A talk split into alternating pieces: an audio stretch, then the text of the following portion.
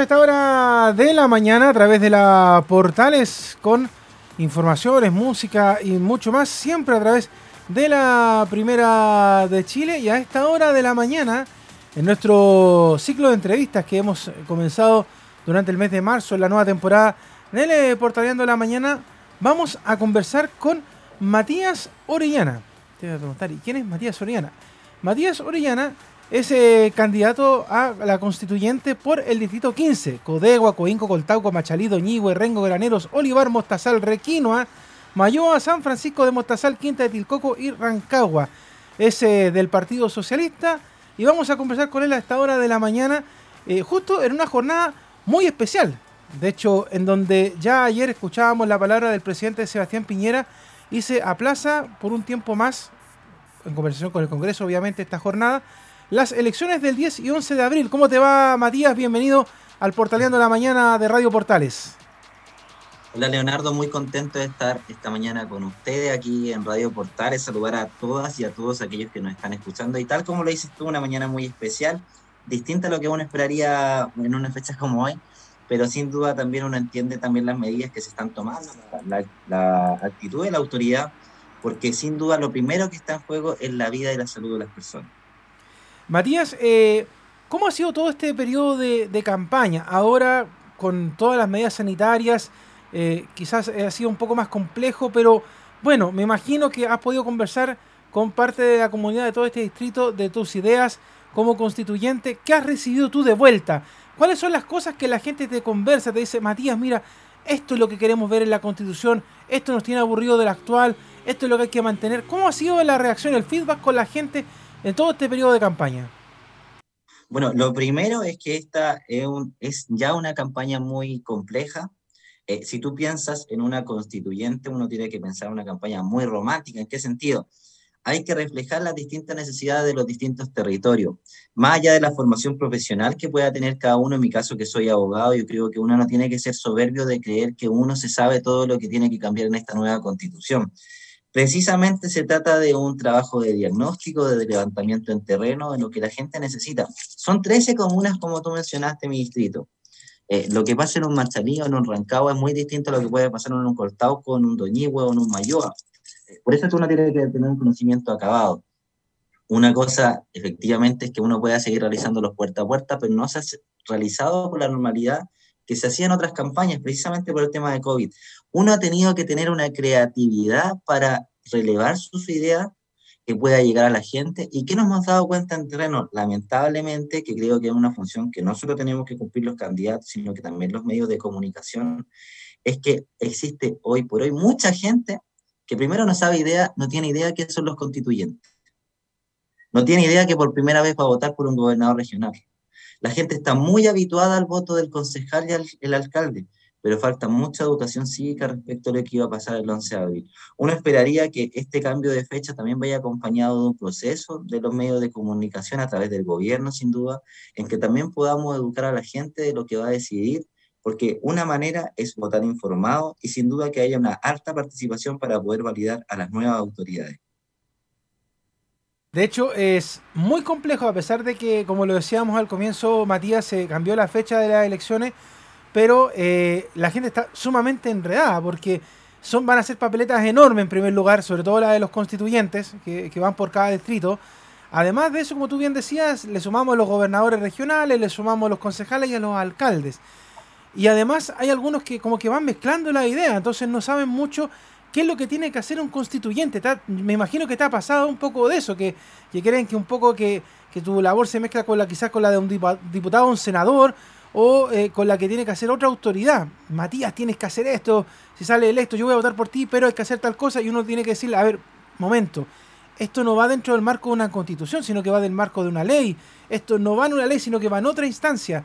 ¿Te ha pasado un poco de eso también explicándole a la gente cuál es la labor que tienes que hacer tú? Sin duda, porque además que eh, el nombre de repente uno pasa su, su volante o, explica un poco la situación, que hay cuatro votos en abril, eh, y después que uno lo explica, la gente eh, quizás reitera y te dice, pero usted va de concejal, y uno tiene que volver a reiterar porque tiene que ver con que la figura del constituyente tampoco está tan instaurada en la conciencia de la gente. Probablemente es la única oportunidad en la vida que van a poder votar por un constituyente. Eh, entonces, hoy por hoy, insisto, la gente no tiene tan claro que tiene cuatro votos. Eh, hay que tratar de educar cívicamente que un constituyente precisamente son aquellos que van a hacer una nueva constitución, vincularlo con el plebiscito eh, que ganó la prueba y producto de eso la gente hoy día tiene derecho a elegir quiénes son aquellos que lo representen.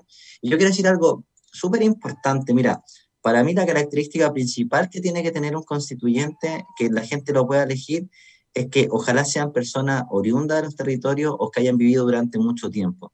Y, y, debo decirlo quizá, algo que a mí me incomoda bastante y que he visto que la gente también, no nos gusta mucho el turismo electoral aquellas personas que llegan de otros territorios, otras regiones, con un bolso de repente de dinero, solamente con el único fin de ser candidato y que en definitiva representemos los, intereses de la gente en algo tan romántico como lo planteaba en un principio, como precisamente crear un pacto social nuevo, en que refleje nuestras necesidades y con gente que ni siquiera conoce los territorios. Que espero que a futuro también exista una reforma legal en ese aspecto, que establezcamos como requisito que podamos, aquellos que son candidatos también acreditar que han vivido durante un tiempo en los determinados territorios y no paseándonos un poco lo que siente la necesidad de la gente, porque hoy día vivimos en un Chile distinto en que también la participación ciudadana va a tener una esencial eh, incidencia probablemente en lo que van a ser estas elecciones. Claro, porque además, Matías, por ejemplo, me imagino que uno de los temas que han salido en, en tu periodo de campaña ahora con la gente es, por ejemplo, el tema del agua el agua en la Constitución, algo que es tan vital en estos momentos, que escasea mucho, sobre todo en zonas donde se hace mucho trabajo de, temporero, del packing, hay, hay mucho de, fruta, mucho de vino en la preparación en esos lugares, entonces me imagino que ha salido mucho ese tema también en las conversaciones con las personas, me imagino, ¿no, Matías? Sin duda, eh, una región agrícola como es la región de O'Higgins eh, tiene un tema instaurado muy importante como el tema del agua. Lamentablemente vemos comunas en que la gente hasta el día de hoy tiene problemas con el tema del agua. Eh, tiene construcción, su vivienda y efectivamente tiene que aguantar que todos los días se corte el agua. Lo que en Chile es un tema netamente muy injusto, nefasto, podríamos atribuir distintos calificativos respecto a lo que pasa con el tema del agua. Debemos recordar que somos el único país en el mundo en que el agua se puede adquirir como cualquier bien de consumo, algo que está garantizado dentro del contexto del derecho de propiedad, en el artículo 19, número 24, algo que notoriamente tenemos que cambiar. Lo tenemos que cambiar, tenemos que garantizar el uso humano. El agua es un bien que es necesario para la vida y para la salud de cualquier persona, y eso que hay que extrapolarlo a un derecho garantizado para todos y para todas. Eh, yo quiero mencionar lo siguiente, por eso es tan importante de repente ver la idea. Cuando tú ves el catálogo de candidatos que van en cualquier distrito, te aseguro que nadie te dice que es de aquellos que votó rechazo. Pareciera que todos los candidatos son de aquellos que votaron a prueba. Entonces, de repente es muy importante relevar y que la gente pueda investigar quiénes son esos candidatos, porque si no vamos a terminar eligiendo una convención constitucional que va a querer más que cambiar una nueva constitución, proteger las camisas de fuerza de la constitución que ya se encuentra instaurada. Más con el quórum de dos tercios que probablemente se encuentra establecido para poder fijar los distintos temas, necesitamos que la gente elija aquellos que quieren realizar los cambios y que precisamente se escandalizan con que Chile hoy día el derecho a agua se pueda adquirir como cualquier bien de consumo. Y bueno, y, subyacente a lo mismo, Matías, también está el tema de la privatización, que yo creo que también es un tema muy importante, y no solamente en la región, en el distrito, sino que a nivel nacional. Hay muchas cosas que lamentablemente las personas eh, en la región de O'Higgins y más allá no, pueden eh, acceder de manera fácil como en otros lugares. Por ejemplo, el tema de la educación, el tema de la salud, el mismo tema de las autopistas concesionadas, que estén en manos de privados. ¿Cómo lo ves tú esto de poder manejarlo y tener una constitución que que pueda ser adaptable en ese sentido, porque mucha gente yo creo que está aburrida de decir, ¿sabes qué? Mira, yo voy al consultorio, me demoro, no sé, 10 horas. Pero ir al hospital me atienden en una hora, pero al ir al hospital me sale 2 o 3 millones de pesos. Ir a hacer algo que por el sistema de salud municipal, estatal, me sale gratis, pero no es la misma atención.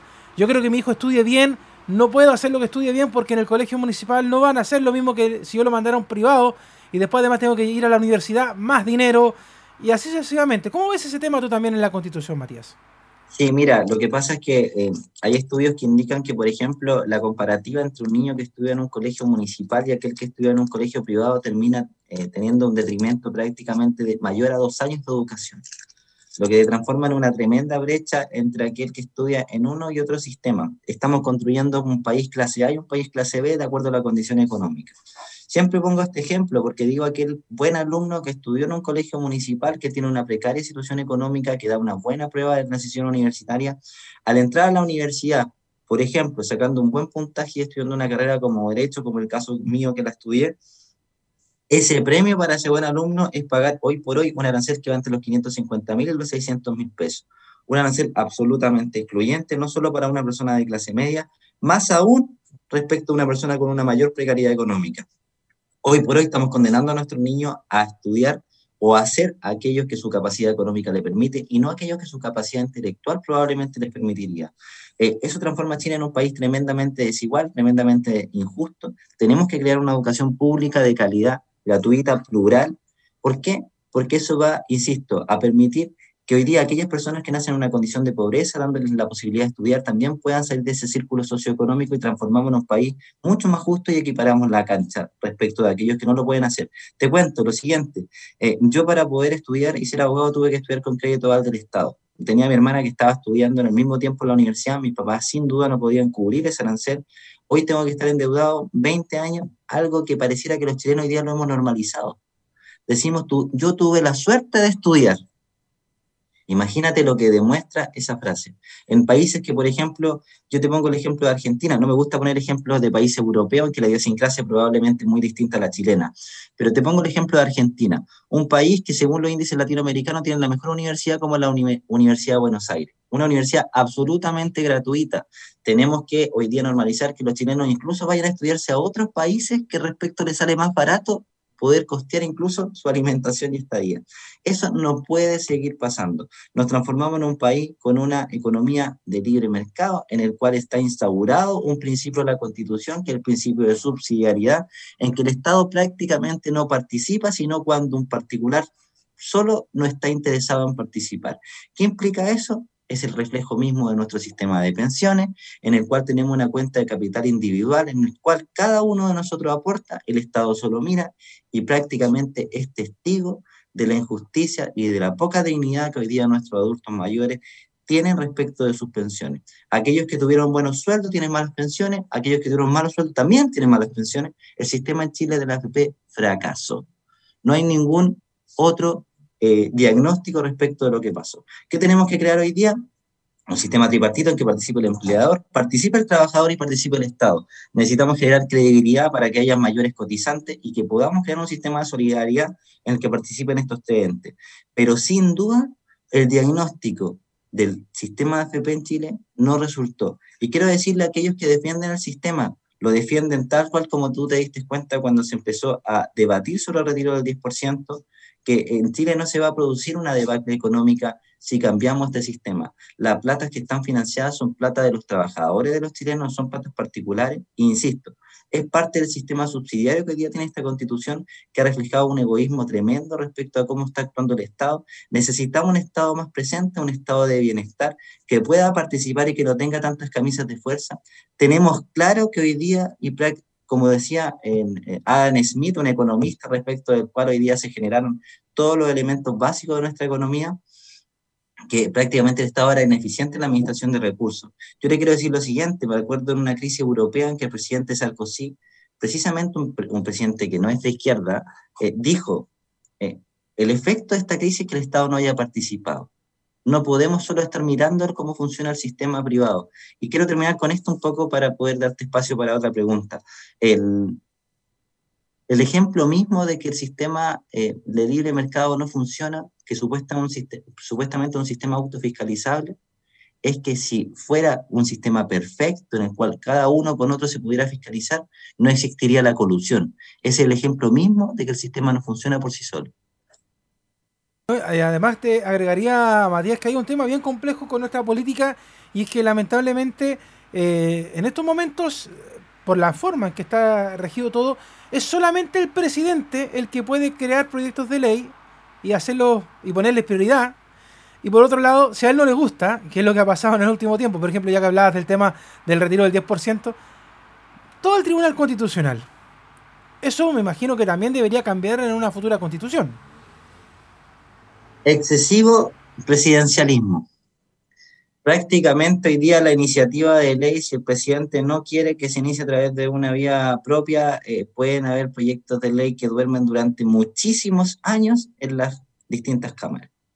Eso tiene que cambiar, tiene que haber un, a lo menos un sistema semipresidencialista en el cual tengamos iniciativa legal del Poder Legislativo, tengamos iniciativa legal popular a través de la democracia participativa, ¿por qué no los ciudadanos a través de una cierta cantidad de firmas nos podamos obligar a nuestros parlamentarios a que se discuta con urgencia un proyecto de ley, incluso generando un referéndum revocatorio respecto de aquellas autoridades que lo han hecho mal? Eso es lo primero. Respecto al Tribunal Constitucional, a juicio personal creo que tiene que seguir existiendo, pero con unas facultades distintas, mucho más jurídicas que políticas. Pareciera que hoy día tenemos una tercera cámara que se llama Tribunal Constitucional. Y más encima, que el Poder Ejecutivo tiene la posibilidad de elegirlo, por lo tanto, alguien que es, tener prácticamente un árbitro en la cancha que es absolutamente parcial respecto a uno de los equipos. Entonces, eh, tenemos que mantener el Tribunal Constitucional no como una tercera cámara, como un ente jurídico, no político, pero que además lo designe, creo que la designación tiene que cambiar, no tiene que hacerlo el Poder Ejecutivo. Creo que debería hacerlo en este caso el Poder Judicial, a lo menos, eh, y a través de una terna que cumplan con ciertos requisitos técnicos en los ministros del Tribunal Constitucional. Es la única forma en que podemos garantizar que hoy por hoy ese ente tan importante en nuestra institucionalidad resuelva por temas técnicos, e insisto, no por ideologías probablemente ni de izquierda ni de derecha. ¿Y el sistema del Congreso unicameral, bicameral, ¿cómo, cómo debería seguir esto también? A mí me gusta el sistema unicameral. Creo que hoy por hoy eh, la política pública no necesita una burocracia excesiva, probablemente como se está realizando hoy. Creo que eh, resulta de repente excesivo el costo de ambas cámaras y además eh, creo que no genera una eficiencia tampoco en el debate. hoy por hoy, si tuviéramos una cámara unicameral, creo que evitaría que probablemente tuviéramos tantos cambios tuviéramos una mayor rapidez en las leyes que se vayan creando y además con tendríamos garantizada una representatividad en todos los distritos.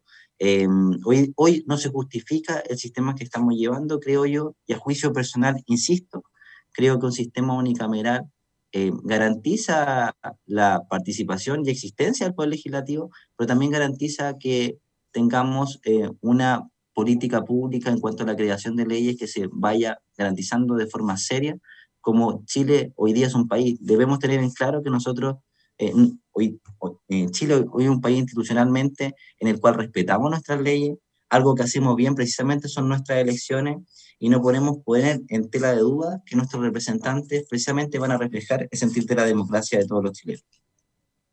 Por último, Matías, ¿a ustedes le han explicado qué va a pasar ahora con, con el tema de, de, las elecciones, sus periodos de campaña van a finalizar ya en estos días o se van a prolongar en el tiempo? ¿Qué les han dicho ustedes previamente a lo que vaya a pasar esta jornada en el Congreso? ¿Qué es lo que han conversado a nivel de partido? ¿Qué es lo que han visto ustedes en temas personales? ¿Esto se puede prolongar o termina ahora como quedó pactado con el CERVEL?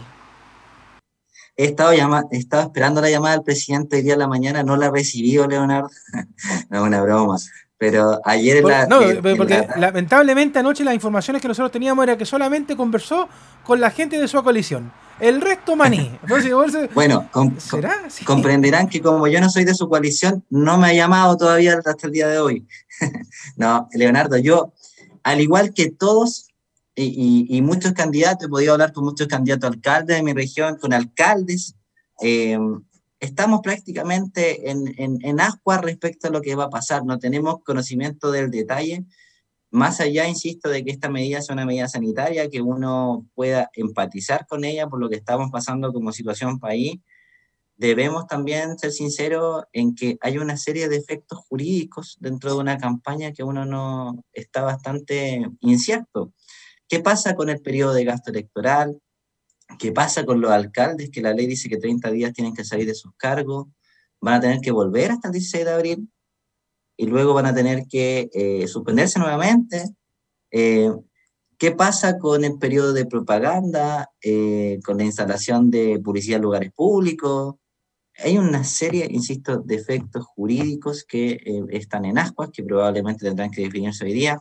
Espero que nuestras autoridades, ya sean nuestros parlamentarios, el mismo Poder Ejecutivo, tomen determinaciones de forma rápida, que den certeza jurídica a aquellos que son candidatos y a los ciudadanos que quieren participar de esta elección, que probablemente va a ser una fiesta democrática. Pero hoy por hoy los candidatos no tienen una mayor información que cualquier otro ciudadano respecto del cual son receptores de una medida tan importante como la que dio el presidente anoche en cadena nacional. Matías, por último, te dejo los micrófonos de, Portales y Portales Digital para que le dejes un mensaje también a los electores, para que sepan dónde encontrarte en redes sociales, en sitio web, para que conozcan también tus propuestas eh, como candidato a la constituyente y que si te quieran plantear alguna duda también lo puedan hacer a través de esas vías. Quiero agradecer el espacio enormemente por haber estado el día de hoy junto a ti, Leonardo, y todos los que nos están escuchando.